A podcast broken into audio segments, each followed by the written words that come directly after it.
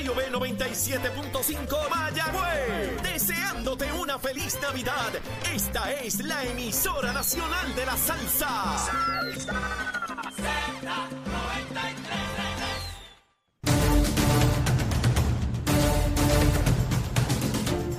Y de regreso ya Nación Z Nacional, mis amigos, mire, ya me llegó el nombre de la periodista. Voy a hablar de eso rapidito, tan pronto repasemos los titulares con Emanuel Pacheco. Buenos días, Puerto Rico. Soy Emanuel Pacheco Rivera informando para Nación Z Nacional en los titulares. El representante independiente Luis Raúl Torres indicó que la Comisión de Desarrollo Económico, Planificación, Telecomunicaciones y Alianza, Público-Privadas y Energía, la cual preside, está estudiando legislación activa en otros países para el manejo y disposición final de paneles solares y baterías de almacenamiento con el fin de crear un marco regulatorio y atenderlo con medidas específicas al comienzo de la próxima sesión ordinaria el 9 de enero de 2023. En otras notas, según el borrador del plan de acción preparado por el Departamento de la Vivienda, se estima que los pueblos más afectados por la actividad sísmica que estremeció la zona sur del país en el 2020 sufrieron pérdidas mayores a 3.248 millones. Sin embargo, el gobierno federal solo ha asignado cerca de 642 millones para estos fines. Ante esta circunstancia, el secretario de Vivienda, William Rodríguez, enfatizó la importancia de la participación ciudadana en el proceso de vistas públicas sobre los cambios que se incorporarán al plan de acción. Por otra parte, la Procuradora Interina de las Mujeres, Madeline Bermúdez Sanabria, anunció ayer domingo la asignación de una partida presupuestaria de 250 mil dólares a la organización sin fines de lucro Instituto Prevocacional e Industrial de Puerto Rico para que ésta continúe ofreciendo servicios a las víctimas sobrevivientes de violencia doméstica en las regiones de Arecibo y Mayagüez bajo el programa Casa Protegida para Mujeres y. Hasta aquí los titulares, les informó Emanuel Pacheco Rivera. Yo les espero en mi próxima intervención en Nación Z Nacional que usted sintoniza a través de la aplicación La Música, nuestro Facebook Live y por la emisora nacional de la salsa Z93. Hablándole claro al pueblo. Nación Z Nacional, soy Leo Díaz. Buenos días a todos. Leo Díaz en Nación Z Nacional por la Z. Y estamos ya abriendo nuestra segunda hora aquí en Nación Z Nacional y en compañía ya del licenciado Cristian Sobrino que vino ready. Cristian, saludos, ¿cómo estás? Saludo aquí a todo el equipo y a la audiencia, tanto fuera como dentro de Puerto Rico. Estamos listos. ¿Estás ready? Después de un par de días libres, mucho pavo, Mucho, mucho. mucho pavo. Mira, estamos bien. Esto, nosotros nos despedimos de aquí el miércoles y, y no fue hasta hoy, ¿verdad? Que, que- que regresamos. Cristian, pasamos en nuestra familia un fin de semana espectacular. En el caso nuestro, en nuestro hogar, eh, Zulma, sus papás se separaron cuando ella era muy chiquitita. Así que ella no, no recuerda, no tiene recuerdo alguno de pasar un día de Thanksgiving Qué fuerte. con sus padres. Y, ¿verdad? Él vivía en los Estados Unidos, ahora está acá. Eh, y este fue el primer Thanksgiving que ella tiene con papá y mamá. O sea, fue, fue emocionante, fue sea, que yo- yo- espectacular. yo Mis hijos tuvieron la oportunidad de compartir eso con su mamá, porque para ellos es normal, ¿verdad? Papi y mami siempre Thanksgiving y la cena. Pero tener abuelo y abuela, y para Zulma, de verdad que fue bien emocionante. Y yo me preguntaba mientras veía todo aquello, ¿no? Este, ¿Cuántas familias habrían tenido también la oportunidad de, de- de encontrarse, ¿no? En un momento tan especial. Bueno, Zulma, yo creo que Zulma y yo compartimos esa experiencia ya, ya, ¿no? Pero yo, mami y papi se separaron antes que yo naciera, así que no, Ya. no, yo tampoco he tenido esa, esa experiencia, así que me puedo solamente imaginar lo especial que se sintió para ella Sin duda. a ver, vist- a ver, el simplemente mirar la mesa hacia abajo y ver todo el mundo que tú nunca has visto junto tiene que ser algo bien especial. Eh, es interesante porque ahora que tú planteas que tienen la misma ¿verdad? experiencia, la misma situación, eh, a veces entendemos que lo que para nosotros es cotidiano, normal, que, que para todo el mundo es igual. No, no, especialmente hoy en día, porque la esta imagen que tenemos a veces de la familia tradicional, pues eso es algo que ciertamente ocurría rutinariamente hasta cierto momento y después de los 70, cuando las parejas y las familias se empezaron a separar más a menudo, Así. que hoy en día ya son mitad de la, de la, de la población, pues tiene, para la mayoría de las personas, yo creo que la presunción es que eso es lo normal, pero lo normal ahora tiene dos Sí, líneas sí. paralelas y, y pero no, no, no para de ser un peso en el corazón de todo el mundo, tener esa ansia de un día mirar la mesa y que todo el mundo esté junto. Claro, claro. Mira, antes, antes de tu llegada venía hablando, eh, le dediqué un tiempo a este contraste entre lo que hace Pedro Pierluisi cuando hay una persona señalada y lo que hace el Partido Popular hasta ahora, que no deja de sorprenderme su, su falta de, de interés y voluntad. Y, y hacía eh, referencia a una entrevista que me enviaron en el fin de semana, donde en una vista que tuvo el, el todavía alcalde de, de Mayagüez, aunque suspendido, Guillito, eh, hay una periodista, veo la grabación, ella no sale en el video, se ve el, el alcalde, donde ella le cuestiona de manera directa, contundente, insiste en una contestación de él eh, sobre la alegación en el Tribunal Federal, un caso criminal, de que su hermano eh, toma dinero ilegalmente por mantener contrato. Él, a, mi juicio, le falta el respeto a la periodista diciéndole a ella o al medio, no sé a quién se está refiriendo, de que, de que ustedes hablan, si ustedes son los mejores testigos, porque ustedes han tenido contratos por miles de dólares en el municipio, han visto que eso, que eso no sucede. No he visto ninguna organización periodística haciendo un reclamo sobre ese particular. La periodista se llama Linet Matos. Distintas personas me han, me han enviado su nombre, Linet Matos. Yo quiero felicitar a esta, a esta eh, periodista por un trabajo de excelencia. Y yo estoy convencido, este, eh, Cristian, que esta periodista tiene el mismo grado de interés con cualquiera. Si es estadista, también hacerle las preguntas duras que hay que hacer. Si es popular, igual, si es independentista, de Victoria, de quien sea, eso es lo que esperamos, que el rigor eh, eh, sea el mismo para todo el mundo. ella es de un medio regional. Noticias de Mayagüez se llama. Noticias Mira, de yo, Mayagüez. yo les voy a decir algo. Cuando yo estaba en el gobierno, a los medios que yo genuinamente les tenía un poco de miedo eran los medios regionales. Nunca eran los medios eh, de toda la ¿Y eso isla. por qué? Porque por alguna razón rara, que nadie me la ha podido explicar todavía, cuando me. Y, eran, y los de Mayagüez eran bien buenos en eso. Los reporteros de medios regionales Mm. vienen leídos Vienen estudiados. vienen leídos, vienen estudiados y tienen, y cuando te ponen el micrófono de frente, como probablemente no saben cuándo te van a volver a coger, Ajá. te bajan con la línea. Y así que no me sorprende que sea una reportera de, de un medio regional la que hace ese tipo de... de- Bueno, obviamente ya trabaja para, Interjección con- para, para Noticias. Mayagüez. Y segundo, en, entonces el contraste entre el gobernador con el asunto de sus primos y, y que pues tiene que enfrentarlo. Mira, el Partido Nuevo Progresista tiene un, un rol particular en la historia de Puerto Rico que ha tenido que ser el partido, para bien y para mal, que ha tenido que enfrentarse a la historia que has- ha trata- había tratado de, de redactar o de, o de revisar el Partido Popular dentro de su proceso hegemónico después de los 40. Mm. Si tú notas, en los, en los, si tú lees lo, lo que le enseñan a la gente en, la- en la- en las clases de historia, na- es como si Puerto Rico se fundó y se, se descubrió y se fundó en el 1948, cua- en el 1948 cuando gana. Ahí llegó Cristóbal Colón. Ahí fue que llegó Cristóbal Colón y rápido dijo, y aquí manda Luis Muñoz Marín. Exacto. Antes de eso no había historia. No, no existía Y después de eso, la única historia que vale la pena es la del Partido Popular peleando para quedarse siempre en el poder. Así que en el Partido Popular se ha creado una, una cultura donde aquello que sea inconveniente simplemente no existe. No existe. No existe. Eh, ¿Tú sabes quiénes fueron los secretarios de, de, de la agencia grande de, de Muñoz Marín? No. Nadie sabe porque los borran de la Eh, eh, historia, es ¿verdad? Muñoz. Eh, Es Muñoz. Y de hecho, en la época en que Muñoz persigue a los independentistas y los encarcela Eso tampoco pasó, Campos, eso no y pasó. donde no se permitía que se usara Ajá. la bandera puertorriqueña y Eso donde no utilizó pasó. a para meter Eso no DP, pasó. Eso nunca ocurrió. Eso nunca y no ocurrió. está en ningún libro. Eso está- no está en ningún libro. Eh, en la época de los 80, cuando el Partido Popular tenía eh, colmado la legislatura en todo su poder, Ajá.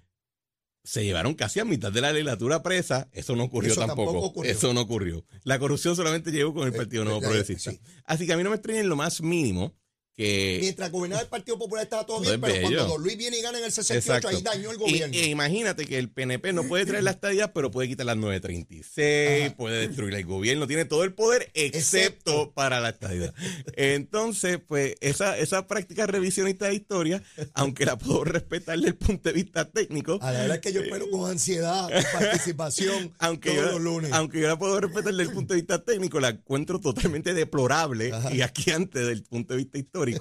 Y así que no me extraña que en el caso de que ahora tenga el asunto con, con el alcalde de Mayagüez, pues en el Partido Popular te dicen, ¿quién? Sí. Pero si Mayagüez es PNP. Esto sí, es lo próximo que van a decir, que Guillito el problema era que era muy PNP. era muy, eh, tenía demasiada afinidad con los estadistas, pero eso es ya práctica y común y el Partido Nuevo Progresista yo creo que otros otras personas que no son PNP o quizás no son estadistas, pero que quedaron eh, severamente desencantados con la gestión del Partido Popular, pues hoy en día se están atreviendo más y más a, luchar contra ese revisionismo. Yo obviamente concurro contigo. Me, me, llama la atención que la periodista Linet Matos rompe esa, esa vitrina, ese cristal para que vean que eh, no solamente en Añasco muere Salcedo, puede morir en Mayagüez, este, y, que se acabe esta cosa, este discrimen mediático, donde hay una exigencia eh, inmensa contra un estadista, que no estoy diciendo que sea menor que eso, lo que estoy diciendo es que sea igual para todos. Yo vi como gran parte de los sectores de medio en Puerto Rico prácticamente no cuestionaron al PIB cuando, cuando eh, funcionarias del Partido Independentista Mujeres alegaron, tres o cuatro de ellas, que tenía un hostigador que había sido candidato en Aguadilla, a la oficina de María de Lourdes, y grandes sectores de prensa nunca se atrevieron a preguntarle ni a la senadora, ni al supuesto hostigador, ni a Juan Dalmao. O sea, es una cosa increíble. Como, como si ellos no tuvieran poder político, como si no incidieran en el proceso, este, como si tuvieran, eh, eh, como si fueran unos Illuminati, qué sé yo. Bueno, y, eso tiene una explicación, y es que, mira, el PIB en realidad aparte de alguna, algunos lugares, no tiene poder político, pero tiene poder cultural.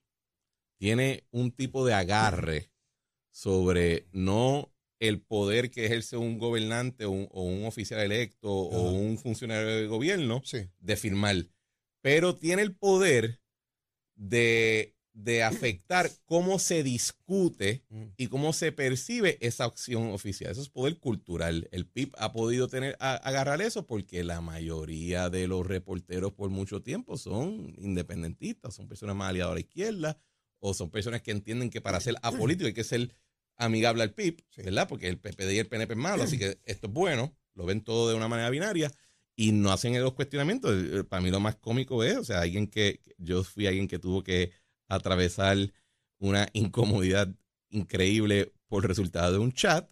En el caso del PIPA había un chat que se titulaba el chat falocrático y eso mm, como si ni pasó, como si nada que ver. Eh, y pero se, debe a eso. Uno, y nuevamente, muchos de los que son parte del movimiento estadista, el Partido Nuevo Progresista, los, las partes que están desencantadas, aunque no sean estadistas o PNP, tienen que ahora darse la tarea de enfrentar y a veces hay que ser, hasta cierto modo, eh, un poquito raya, cruz, eh, tocar la línea de lo grosero, porque es que si, si te quedas demasiado en el polite, en el ser profesional, adivina qué, te ignoran. En, en este proceso y al cabo de los años que ya uno tiene, pues voy a combatir el discrimen. No pueden haber periodistas estadistas. Se lo impiden. No. no los dejan entrar a los gremios. Y los estadistas te lo dicen. O sea, los periodistas estadistas te dicen, eh, yo no puedo hablar del tema. Incluso hay periodistas, porque son mis amigos, los conozco, que son independientes o son populares, no les interesa la estadía para nada. Y dice, pero te, tengo que, te, admiten en privado de que existen en una doble vara. Te dicen, mira, es que simplemente esas, son las reglas del juego. Exacto. O y, si entras ahí, esas son las reglas. Correcto. Y, y eh, oye, y no lo ve solamente en, cuestión de la ideología o del estatus político, uno lo ve en otros temas también. eso iba. Hay temas que, y, y le voy a dar un ejemplo, hay temas que si un, igual vamos a dar un ejemplo este fin de semana. Un padre estuvo hablando en una de las protestas de Luma y las convocó. Padre Pedro. Padre Pedro, ¿verdad? Y todo el mundo, ah, mira, la iglesia, la iglesia dijo que hay que cancelarlo, hay que cancelar el contrato. Una pregunta. Y cuando la, cuando la iglesia dice no aborto, ¿qué hacen? Ah, no, no, espera, eso es superstición, eso es oscurantismo, eh, de separación de iglesia y Estado. Usted se cae a la boca y se va para su esquina a rezar. Si en el aborto no. En el aborto no. Cuando se habla de matrimonio y valores de familia, usted se cae a la boca, usted se va para su esquina porque hay separación de iglesia y Estado, ¿verdad? Ahora, cuando tiene que ver con jorobar a, la, a, la, a, lo, a las partes que ya la izquierda o, ese, esos sectores han decidido que hay que jorobar, ahí ven, trae toda la iglesia y si quieres invocar a Jesús, lo invocan mañana, hoy mismo. Así que noten también cómo no, solamente ocurre en temas de ideología política, ocurre también en otros asuntos que tienen que ver con que simple y sencillamente hay temas que en, ese, en esa estructura han dicho, esto es lo bueno.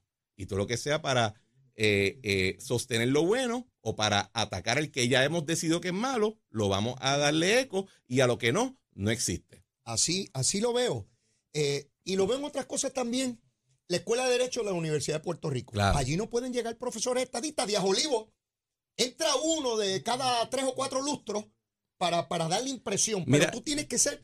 Yo veo profesores jóvenes acabando de graduar que son tan brillantes porque son populares e independentistas. No, bueno, y- no puede llegar un estadista a ser profesor de Derecho en la UPI. el- el único- Esa es la escuela, perdona que te interrumpa, esa es la escuela que me enseñó el debido proceso de ley, la igual protección de las leyes, el que no puede haber discrimen por ideología, por origen, por género. Esos mismos principios que me dice la escuela de derecho son los que no practica al momento de reclutar los profesores porque no pueden venir estadistas porque el comité que los recluta, recluta a sus pares. Mira qué, qué pantalones tienen estos pájaros allí. ¿Tú El, el- el único estadista que podría prosperar en ese tipo de ambiente es aquel que vive con el sueño y con el anhelo de que un popular le diga que es inteligente. Ah, de esos hay Ah, muchos. Y eso hay unos cuantos. De esos hay muchos. Estadistas. Pero mira, ¿sabes qué, Leo? Al Ah. final del día, la factura se va a tener que pagar. Y a lo que voy lo siguiente, la escuela de derecho hoy en día está pasando un problema. No tiene profesores jóvenes. Se le va a retirar el medio mundo y no va a tener con qué reemplazarlo. Lo estamos viendo en otras escuelas también, no solamente la de la UPR, lo estamos viendo en el sector, en las escuelas del sector privado y en facultades de derecho del sector privado.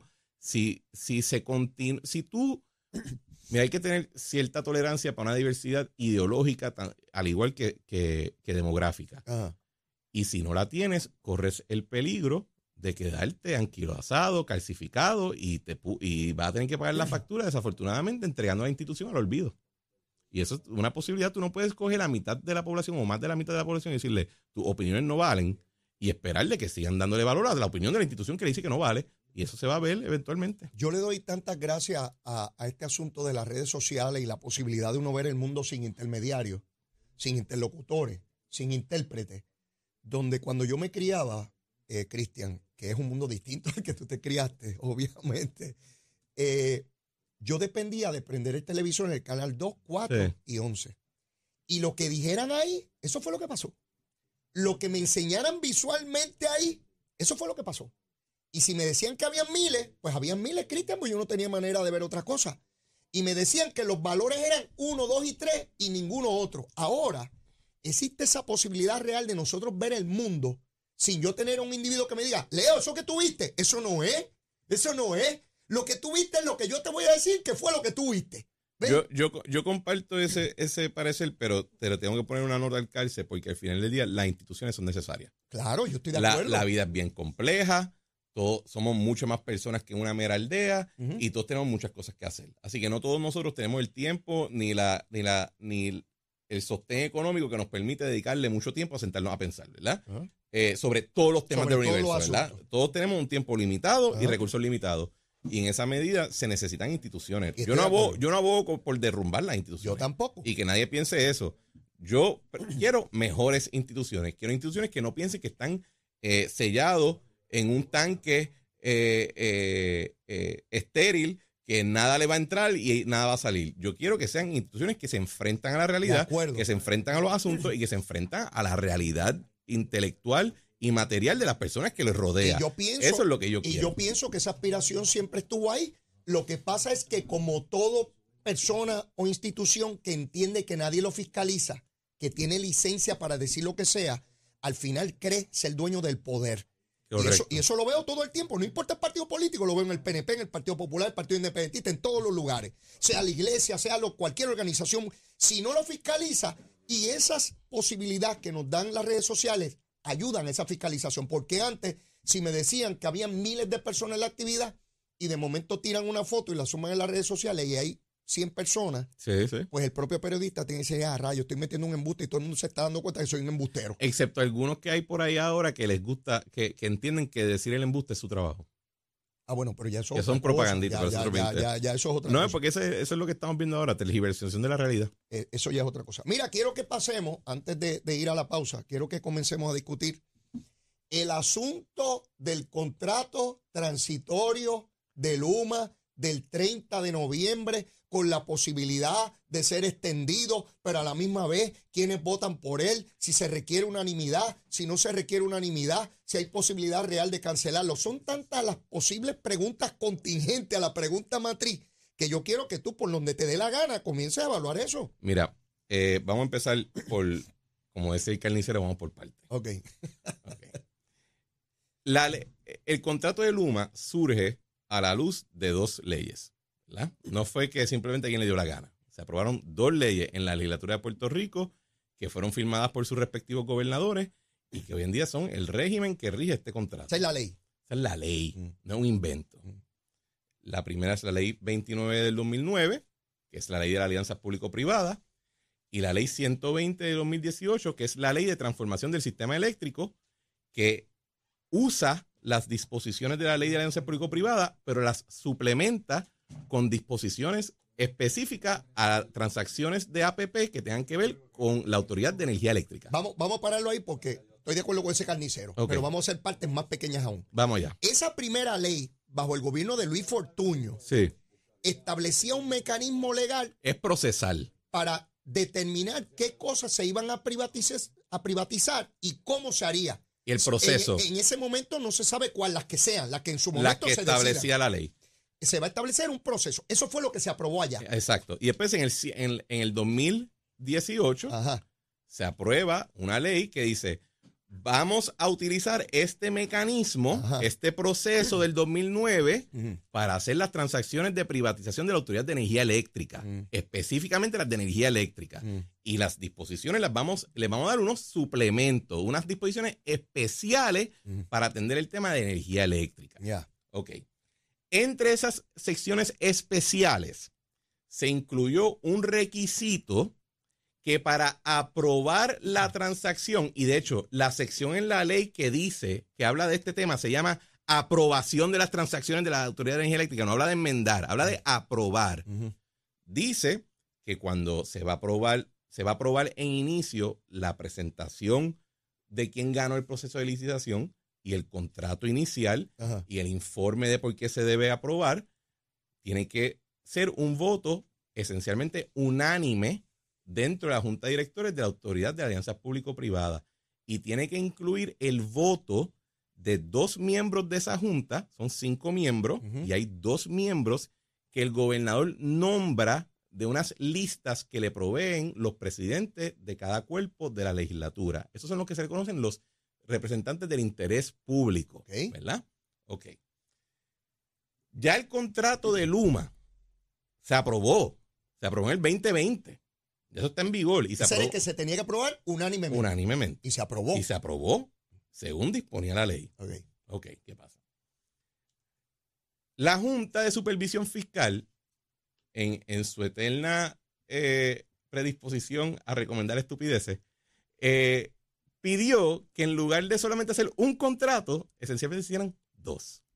Un contrato base y un contrato suplementario para gobernar el proceso mientras que la Autoridad de Energía Eléctrica está en su quiebra judicial.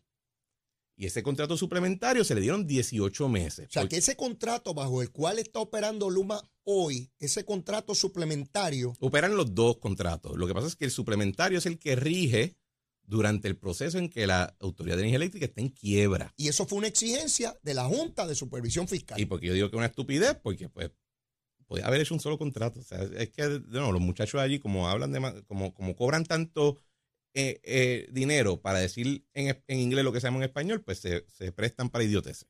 Entonces, viene y coge, y ese contrato suplementario se aprueba pensando que la autoridad eléctrica va a salir de la quiebra ya mismo. Ya mismo, esto ya. Ok, ¿qué pasa después?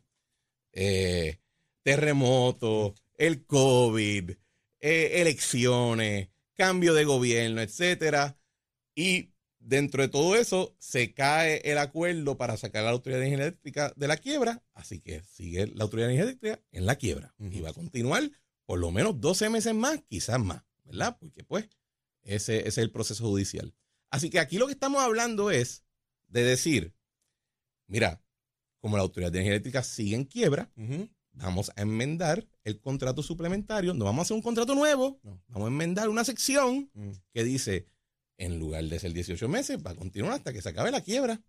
Una enmienda. That's it. That's it. Da la casualidad que la, la ley de alianzas público-privada dispone, tiene una sección que habla de la aprobación de los contratos, pero hay una sección que habla de qué tiene que contener el contrato. Ya. Y dentro de esa lista está una disposición que dice que el contrato tiene que estipular el proceso para sus enmiendas. Así que si el contrato en su proceso de enmienda no incluye un lenguaje que requiere el voto de los representantes de interés público, no hay que pedirle el voto. Punto y se acabó en blanco y negro. Y yo sé todo esto porque yo escribí la ley. Así que el, el asunto... O sea, estamos hablando con el autor de la ley. Bueno, la legislatura lo aprobó, ¿verdad? Bueno, Y claro, hubo- pero- pero, pero pero, el- tú- sí, es mi- que- la, mayoría de esa ley la escribí yo. No, sé, Exacto. o sea, no, no, papá, que dejarnos de bobería No, no, exacto, porque Esto es no fue Luis Raúl, que no sabe un pepino Exacto. de derecho y que es un disparatero, ni Jaramillo, ni Padre Pedro, ni, ni nada de eso. y te puedo decir que esa ley se diseñó para escenarios como este. Porque una vez ya se aprobó, pues sería enteramente ridículo pasar por el mismo proceso de su aprobación que para una enmienda menor. De hecho, hoy en día, el contrato de Metropista, el contrato de, de Aerostar en el, en, el, en el aeropuerto, todos se han enmendado sin tener que pasar el mismo proceso de su aprobación. O sea, esa es la práctica histórica y esa es la práctica que requiere la ley, ¿verdad?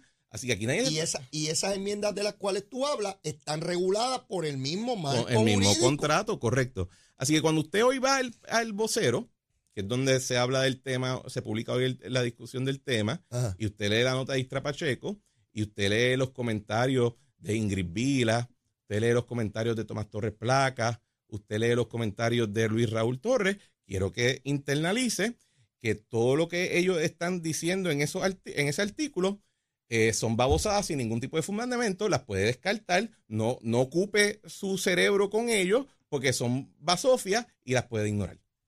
Yo creo que más contundente que eso no puede ser. Todos esos personajes que tú acabas de mencionar están en contra de la privatización histórica.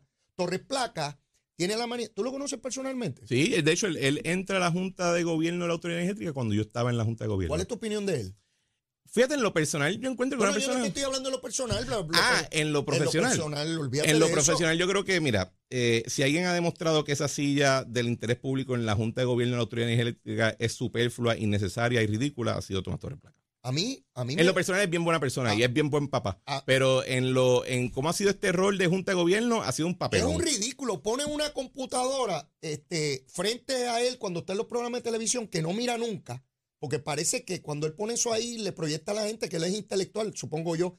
Habla generalidades que puede decir alguien que no sabe nada de nada.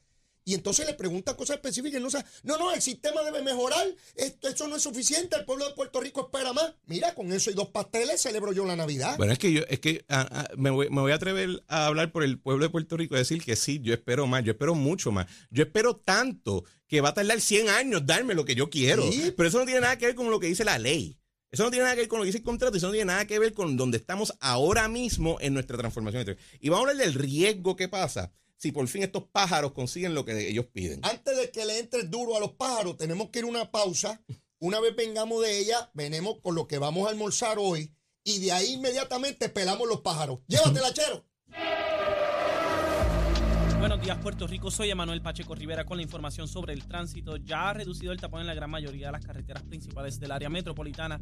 Sin embargo, la autopista José de Diego se mantiene ligeramente congestionada desde Buchanan hasta el área de Atorrey en la salida hacia el Expreso Las Américas. Igualmente en la carretera número 2 en el cruce de la Virgencita y en Candelaria en Toa Baja. Y más adelante entre Santa Rosa y Caparra.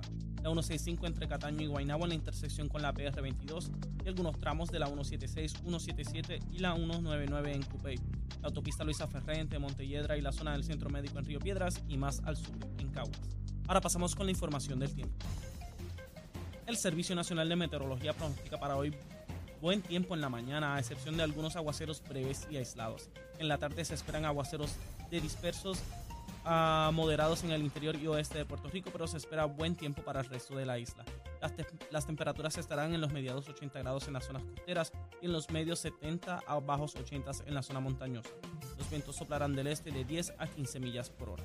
En el mar, una marejada del noreste de largo periodo afectará la región desde la noche y hasta por lo menos el miércoles, y por consecuencia el oleaje será de 7 pies a través de las aguas del Atlántico por lo que se estableció una advertencia para operadores de embarcaciones pequeñas a partir de las 8 de la noche.